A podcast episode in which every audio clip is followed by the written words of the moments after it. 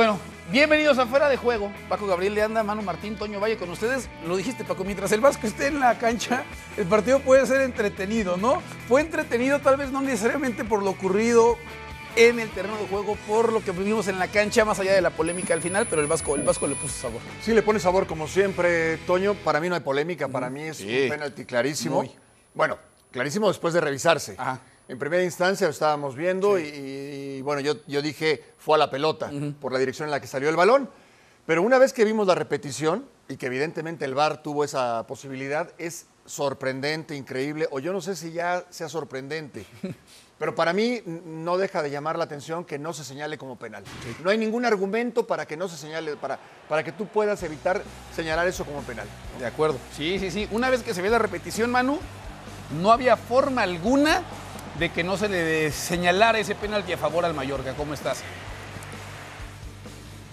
¿Qué tal? ¿Cómo estáis? Incluso a mí me dio ya la sensación en vivo, digo, qué, tontería acaba de hacer el defensor del español sobre Antonio Sánchez, porque daba esa sensación ya en vivo de que algo raro había pasado en esa jugada. Y luego ya, en cuanto hemos visto las repeticiones, pero bueno, los amantes del VAR pues ya tienen ahí una cosita también para decir que el VAR viene a salvar este tipo de situaciones. Pues tampoco, tampoco salva este tipo de situaciones, como tampoco se ha salvado la segunda parte del partido, donde, como decíamos, en la primera mitad el Mallorca y el español jugaron a nada y en la segunda parte se encontró el Mallorca rápidamente con el gol y a partir de ahí, y se encontró con el gol por la transparencia que tiene la defensa del español, como hemos visto todo el partido, pero no sé si fue bueno o malo marcar tan pronto en la segunda mitad, porque a partir de ahí ya el español sabía lo que se estaba jugando y, y fue cuando empezó a tener oportunidades. Buena anotación por parte de Mulki. Ya mencionabas, Manu, la importancia del atacante del conjunto de Mallorca. Y después va a caer la anotación al minuto 70 de José Carlos Lazo.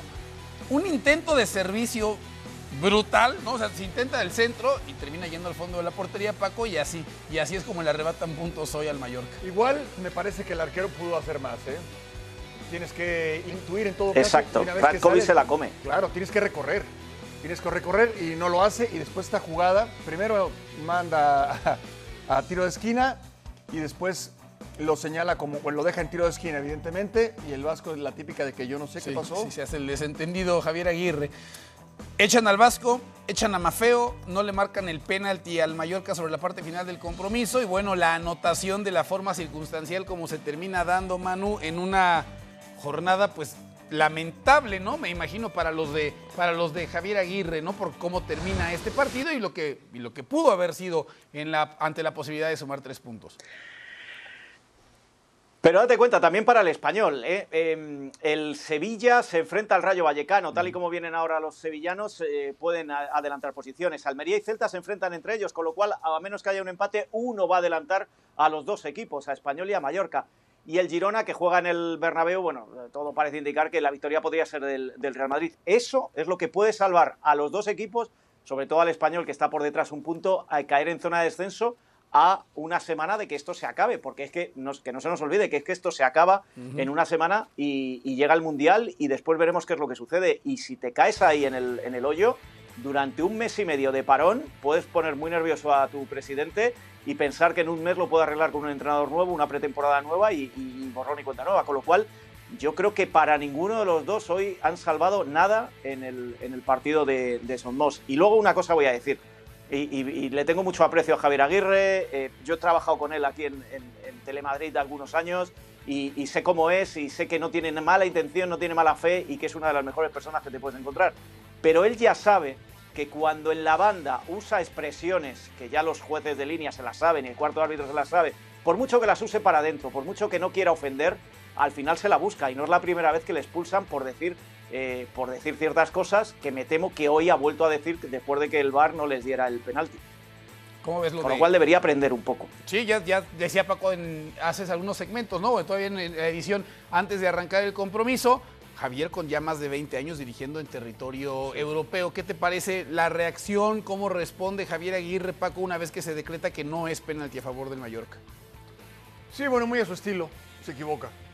Muy a su estilo. Él, él sabe dónde puede pegar, ¿no? Dónde, eh, cuándo- dónde puede hacer daño. Eh, conoce perfectamente todas las mañas que hay y, todos los eh, puntos, ¿no? Que puede de alguna Pero a él manera también le van resaltar. conociendo. No, no, evidentemente, y lo conocen muy bien, y lo conocen muy bien, Manu, evidentemente. No es novedad. eh, se, le va, se le va una gran oportunidad al Mallorca o se la quitan. Porque para mí es eh, inconcebible que no se señale este penal, ¿no? No, no, no hay manera, no, no hay forma de que no señale. En el bar no hay forma de que no se señale. Sí, además, además, ojo, porque Javier Aguirre se pierde el próximo compromiso, que es contra nada más y nada menos que el Atlético de Madrid, ¿no? Importante pensaría uno que es poder contar con tu entrenador cuando vas a visitar esa cancha, ¿no? Que además, bueno, pues ahorita conocemos el antecedente que tiene de haber dirigido al conjunto colchonero, Manu, y además, pues parte importante de si hablamos de que hay técnicos que comparten su ADN con el equipo ¿no? y que lo transmiten, bueno, pues este equipo se entiende perfectamente que juega a lo que quiere Javier Aguirre y que entiende perfectamente la personalidad de Javier Aguirre. Sin ninguna duda, por eso digo que se equivoca y, y, y, y, te lo cuentan árbitros y sobre todo te lo cuentan jueces de líneas aquí en España, que, que hay que tener mucho cuidado con él. Lo que pasa es que Javier Aguirre es un tipo que cae simpático, que cae bien, que se lleva bien con absolutamente todo el mundo y que quizá por eso usa lo que decía Paco, esas artimañas, esos trucos que al final, pues tarde o temprano te acaban cazando y, no es la primera vez que le cazan y se queda fuera de un partido tan importante como el del, el del Metropolitano la semana que viene. ¿Qué significa eso? Que este Mallorca, al que le cuesta mucho, eh, se puede ir con un empate y una derrota después de la euforia que les dio el haber ganado en Mestalla, se puede ir al parón con eso, con un empate y una derrota o no, porque bueno, el Atlético de Madrid también sabemos cómo está. Y provocar lo que os acabo de decir, que se meta ahí en el, en el pozo y eso empieza a poner nervioso al, a los dueños del Mallorca. Con lo cual, eh, sí, está, estamos de acuerdo que lo estamos viendo y es penalti una y mil veces que lo sí. veamos es penalti. Yo no sé en qué estaba pensando el del bar y, y, sobre todo el árbitro que dice que fue al balón, uh -huh. porque debe ser lo que le ha dicho el del bar. Pero eh, Javier Aguirre está para otras cosas, no para protestar solo o, o de la forma que ha protestado ese penalti. Por cierto, tenemos... tiene que pensar más allá sí. de, la, de, de, de, una jugada puntual por la situación en la que está su equipo. Sí, sí, ya lo decías además, Manu, pensando en que vendrá el parón por la Copa del Mundo. Tenemos reacciones de protagonistas del compromiso del día de hoy. José Carlos Lazo hizo su primer gol de la temporada con el español de Barcelona, le termina dando el empate y esto fue lo que tuvo que decir. José Carlos Lazo, con el autor del tanto del español. Lazo, ya sabes que a mí no me puedes mentir. Queriendo sin querer. Bueno, un poquito de, un poquito de suerte, ¿no? Por, por así decirlo, pero, pero bueno, al final hay que meter balón en el área. Eh, ha salido con un pelín de, de, suerte, pero al final lo contento es por el, por el grupo, ¿no? Por, la, por el trabajo que se hace durante los, los 90 o 100 minutos que se puede jugar. Y al final, feliz, feliz por el gol y feliz por el, por el punto. Es tu primer gol, eh, punto muy trabajado. Es, es, es muy, muy, difícil puntuar eh, en, cuando vas fuera. Y la verdad que cuesta, cuesta mucho ganar, ganar duelos, ganar en segunda jugada, eh, meter el balón al área, como he dicho, y la verdad que, que, que feliz, feliz. Vaya como acabó el partido, eh, con mucha polémica, con expulsiones, tremendo eh, el final. Sí, al final la tensión del, de los últimos minutos, de que los dos equipos queremos ganar, y nada, al final ha sido un buen, un buen choque de los dos equipos. Es un empate, pero le está costando en este inicio de temporada al español eh, sumar victorias. ¿eh? Sí, bueno, al final yo creo que está haciendo un poco, un poco jodido ¿no? por, por, por el tema, porque al final trabajamos mucho hay mucho trabajo detrás de, de toda la semana y la verdad que, que, que está costando, pero yo, yo confío en el, en el, equipo completamente y yo creo que, que, llegarán los resultados. Enhorabuena por el golazo. Muchas gracias. Para José Carlos Lazo. Entonces de José Carlos Lazo, reconoce reconoce al menos que intentó poner el centro, ¿no? O sea, sí, no, sí, porque bueno. hay otros que de repente terminan diciendo sí. que así le intentaron. Sí, a ver, eh, y es la polémica de siempre, o, o, son los argumentos del que no quiere que le señalen la falta y los argumentos del que pide que le señalen, en este caso, un penalti. Eh, hasta que el VAR no tenga una autoridad ¿no? En, en, cuanto a sus decisiones, eh, no, se va, no, no, se va, a acabar este tipo de, de, de comentarios. Yo creo que se deja mucho margen de maniobra el VAR tendría que ser contundente, ¿no? Lo estás viendo y se acabó. Uh -huh. No es un tema de apreciación, es lo que estás viendo. Y, y, en ese sentido, bueno, hoy creo que el perjudicado termina siendo el Mallorca. ¿Justo el resultado entonces, Paco, o no? No, no, no, para Justo, nada. ok. Vaya, después hay que tirar el penalti, hay que meterlo. Para, para mí sí. No, no, evidentemente. Este, el trámite del partido tampoco es que haya arriesgado mucho más el Mallorca y el español hace un buen juego. ¿eh? Sí. El español hace un buen juego, también hay que decirlo. Eh, no, no, no me atrevería a decir que el Mallorca merecía mucho más porque a mí no me gusta, porque el fútbol no es de merecimientos. Yo creo que fue un partido muy parejo, en donde sí una decisión arbitral marca diferencia porque es un penalti, sí. no, es una, no, no, es una jugada trascendente, es un penalti. Manu, para ti sí es justo el resultado. Para mí absolutamente justo, porque eh, no podemos justificar 94, 94 minutos ha durado el partido con una jugada puntual. Eh, y, luego, si no, pregúntale al Atlético de Madrid y a Carrasco lo que significa un penalti y fallarlo. ¿eh? cuando crees que ya estás clasificado para otras cosas. Con lo cual, pensar que porque no le han señalado ese penalti al Mallorca, el Mallorca ha merecido el partido, a mí, sinceramente, no me parece. Porque, vuelvo a repetir, el error para mí de los de Javier Aguirre es que cuando marcan el tanto tan pronto al inicio de la segunda parte, da la sensación de que se empiezan a conformar. Y que esa línea de 5 que la que sale al principio por los miedos que había de los dos equipos por la situación en la que se encuentran, se hace todavía más férrea y es cuando el español empieza a jugar, empieza a tirar a puerta y al final tanto, tanto, tanto, tanto, yo al jugador del español que ha marcado el gol le pondría solo una pega en sus declaraciones. Se ha olvidado de que se lo ha regalado Radkovic. Él ha tenido suerte, pero Radkovic le ha regalado, el portero del Mallorca es que ni ha mirado el balón, no sé en qué estaba pensando y por ahí se ha colado el gol. Para mí es más fallo de Radkovic que suerte del, del delantero del español. Con todo esto, en el global no podemos justificar un empate con un penalti no pitado. Yo creo que en el global, en los 94 minutos, el empate ha sido justo por lo que han mostrado, arriesgado y han querido jugar los dos equipos. Manu, te quisiera preguntar, en México cuando expulsan al técnico no tiene que ir a conferencia de prensa. ¿En España están obligados a ir a pesar de la expulsión? Hoy sí. Cuando no está obligado es el día que no dirige. Es decir, a, Javier Aguirre en principio le va a caer un partido, no estará en el, en el Metropolitano, pero podría ir, ¿eh? Incluso siendo expulsado, lo que, lo que le quita la expulsión es la obligación de ir a sala de prensa. Pero si él quiere, y os voy a recordar casos, los, tuvimos, los vivimos con Muriño, que cuando le expulsaban hablaba Caranca, pero había días que a él le apetecía y salía Muriño a hablar. Eh, estoy hablando de, ocho años atrás.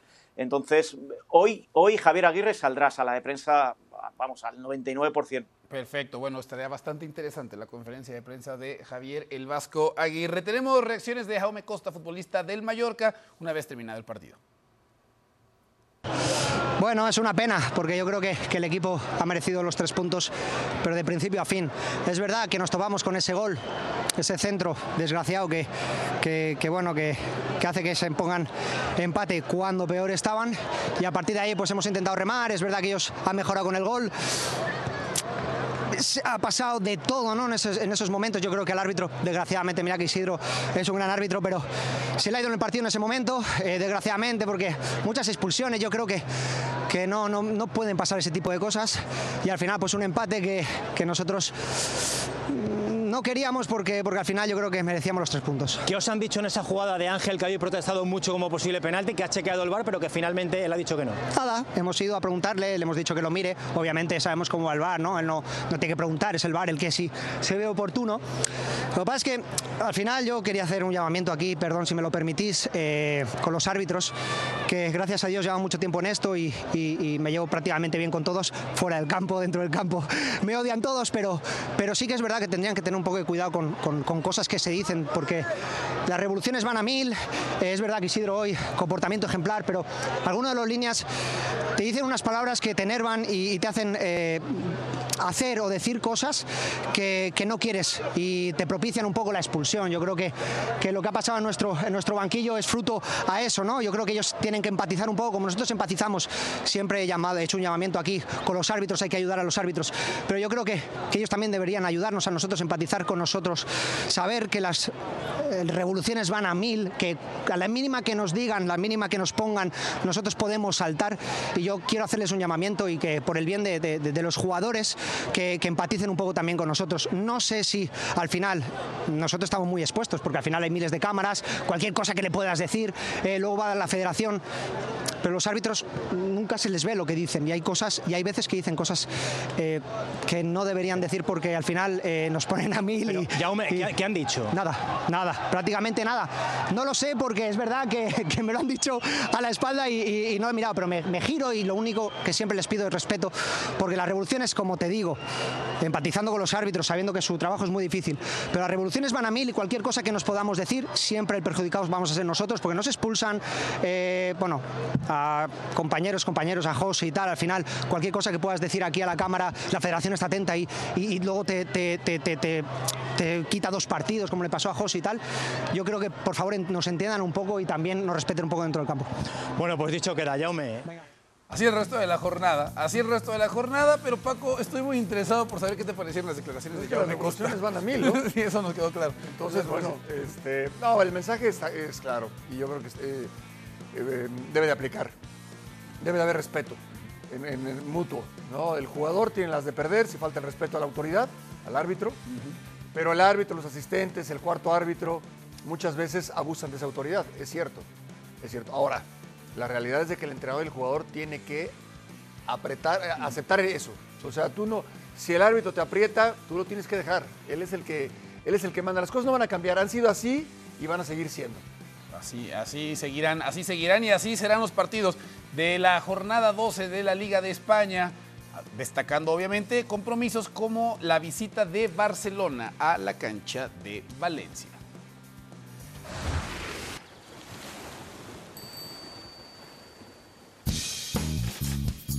España es un país plagado de héroes deportivos. A una hora de Valencia vive el número uno del tenis mundial, Carlos Alcaraz. En una academia, en el medio del campo. Lejos del ruido, pero cerca del tenis. Y con una particularidad. Hay muchos lugares que puedan poner dentro de su currículum que han formado a dos números unos del tenis mundial. No, la verdad es que por, que por suerte para nosotros no. Bueno, pues aquí tenemos las pistas rápidas,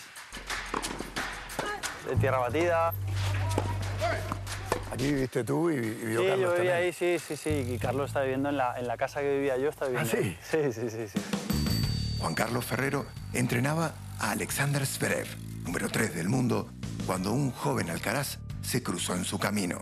En pocos días pasó de viajar en jet privado a compartir habitación de hotel con un chico de apenas 15 años. Me motivó la oportunidad de que no estuviera hecho y yo realmente poder meter mano, poder meter mi esencia y mi trabajo Igual implica también más riesgo, ¿eh? Sí, sí, a mí obviamente nadie te asegura que con Carlos, cuando yo empecé con, con 15, de que iba a llegar. ¿Qué viste que pudiera ponerse frente a situaciones de máximo estrés competitivo y que tuviera esa cabeza como para llegar a donde llegó? En Wimbledon tenía que jugar el Junior y le pedí al entrenador de, de Federer, a Lubitschik, para ver si le podíamos calentar a Roger para jugar el partido. Y antes de pegar me dice, Buah, no voy a meter ni una, o sea, no, me tiembla todo. Y se pone a entrenar y no le falló una bola a Federer. Ahí ya mentalmente te das cuenta que es, es diferente.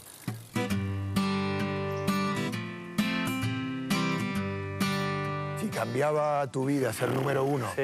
hace 20 años, ¿cómo lo cambia ahora, no? Con todo este altavoz eh, No, no es- generado por no, la no. tecnología. No, es fácil, no es fácil. eh, y, y lo que hay que hacer es adaptarse, porque él realmente 19 años no se da cuenta lo joven que es. Ahora realmente es casi lo más duro. Claro. Porque para estar arriba del todo tiene que ganar Grand Slams y tiene que ganar Masters 1000.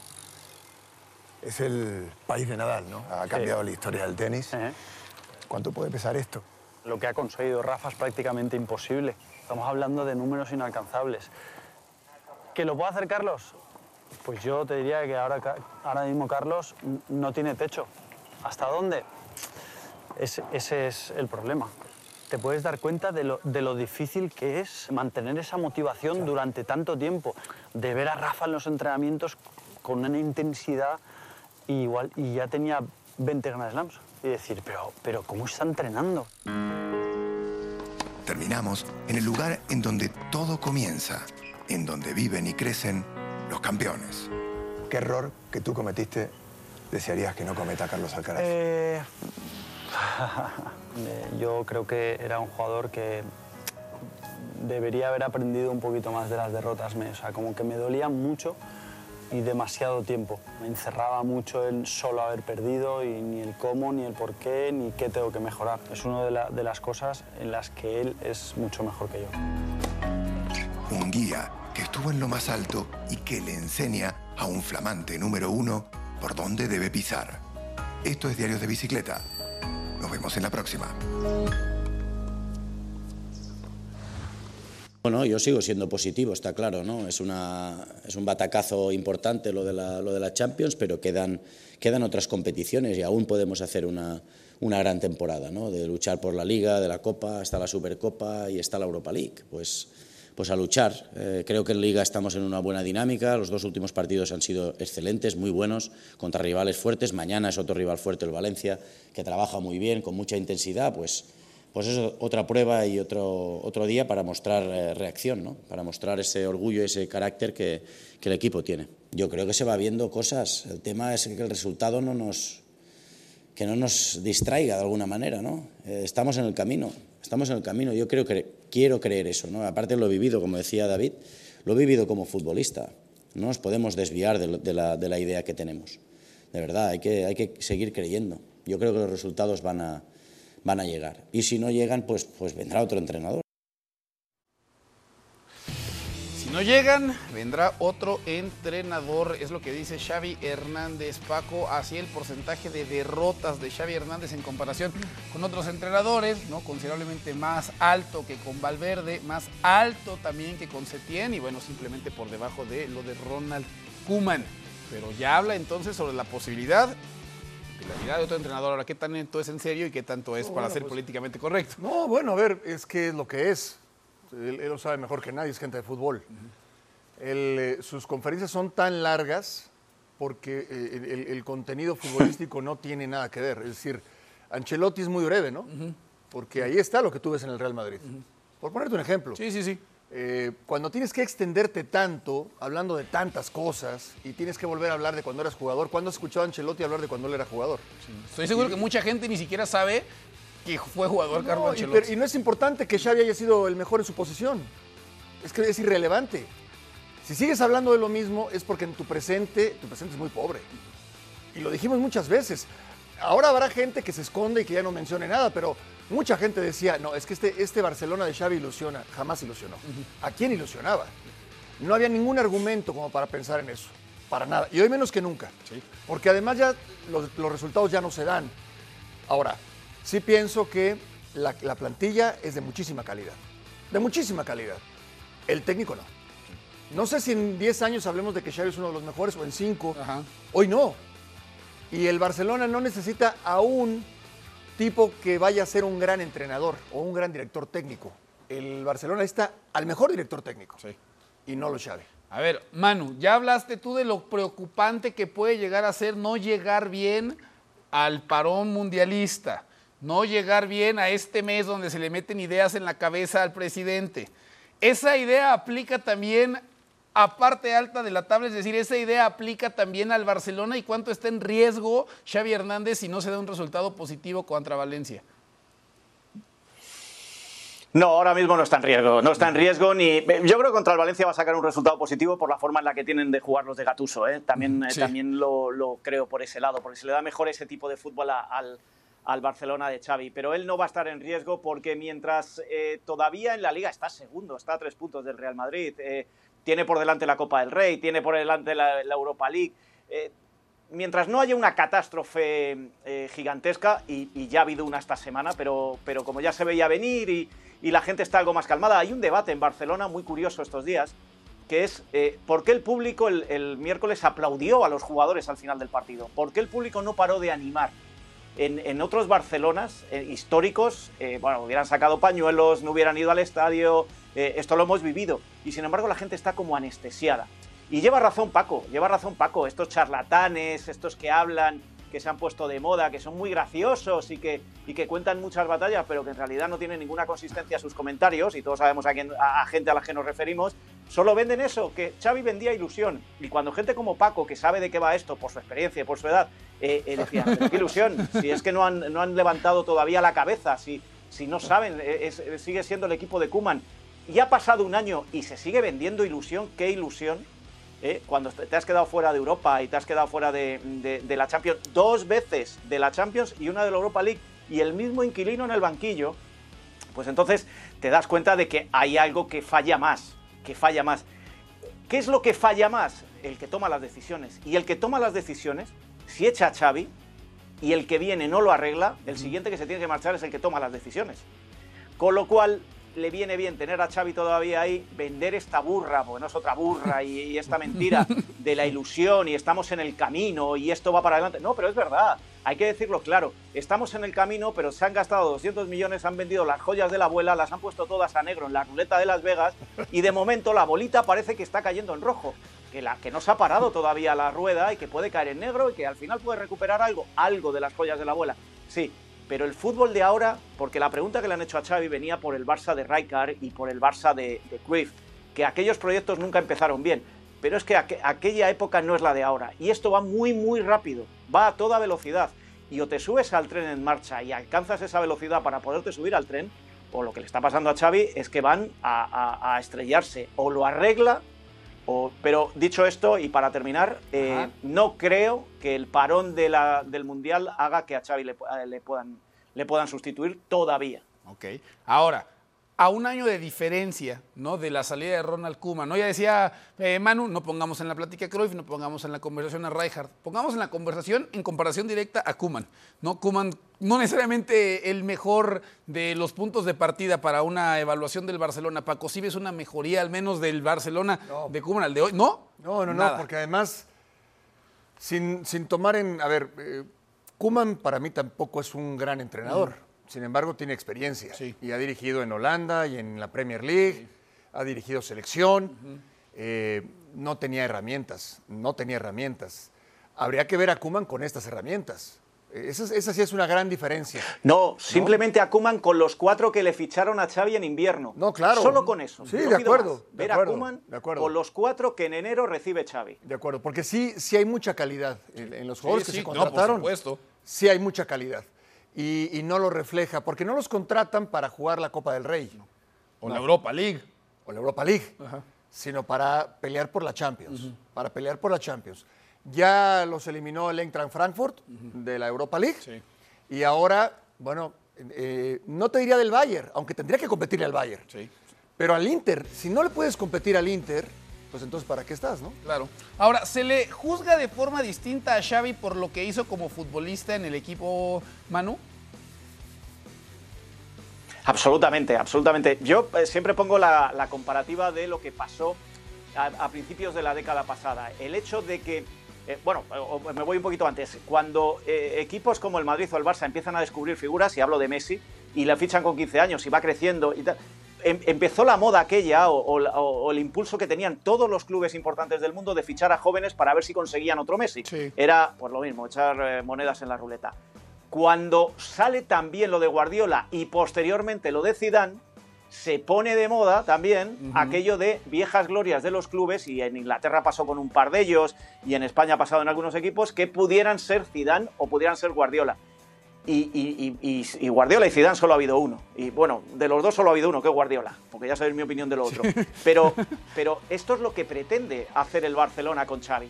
Es decir, el nuevo Guardiola, es que Guardiola solo ha habido uno y no tiene por qué salirte bien la apuesta. Y otra cosa quiero decir, a Valverde le echan por perder una semifinal de Supercopa con el Atlético de Madrid en los últimos instantes. Y era líder de la liga. Y seguía en Champions aquel equipo cuando llega Kuman y todo aquello. Y Xavi no es líder de la liga, le han echado de la Champions de una forma escandalosa y va a tener que jugar la Europa League y ahí sigue. Por lo tanto, se le protege mucho a, a Xavi por lo que es, o por lo que fue. Obligados a ganar Paco contra Valencia, imagino, ¿no? Después de lo que- Bueno, a ver, claro que la responsabilidad ahí está. El, el Mallorca le acaba de ganar al, Sí, al Valencia. ¿no? Y, y en la liga ha competido, es cierto. Ha competido y ha goleado. Sí, ahí no está el punto. Ahí no está el punto. Y si le gana al Valencia, es irrelevante, intrascendente. Bueno, seguirá ahí en los primeros lugares de la tabla. No, el, el tema va más allá. Va más allá. Eh, yo creo que hoy la gente sí está dando Exacto. cuenta de que Xavi no es lo que, lo que les vendieron. ¿no? Lo que pasa es que mucha gente sí, sí la compró. Sí. Y honestamente sin argumentos.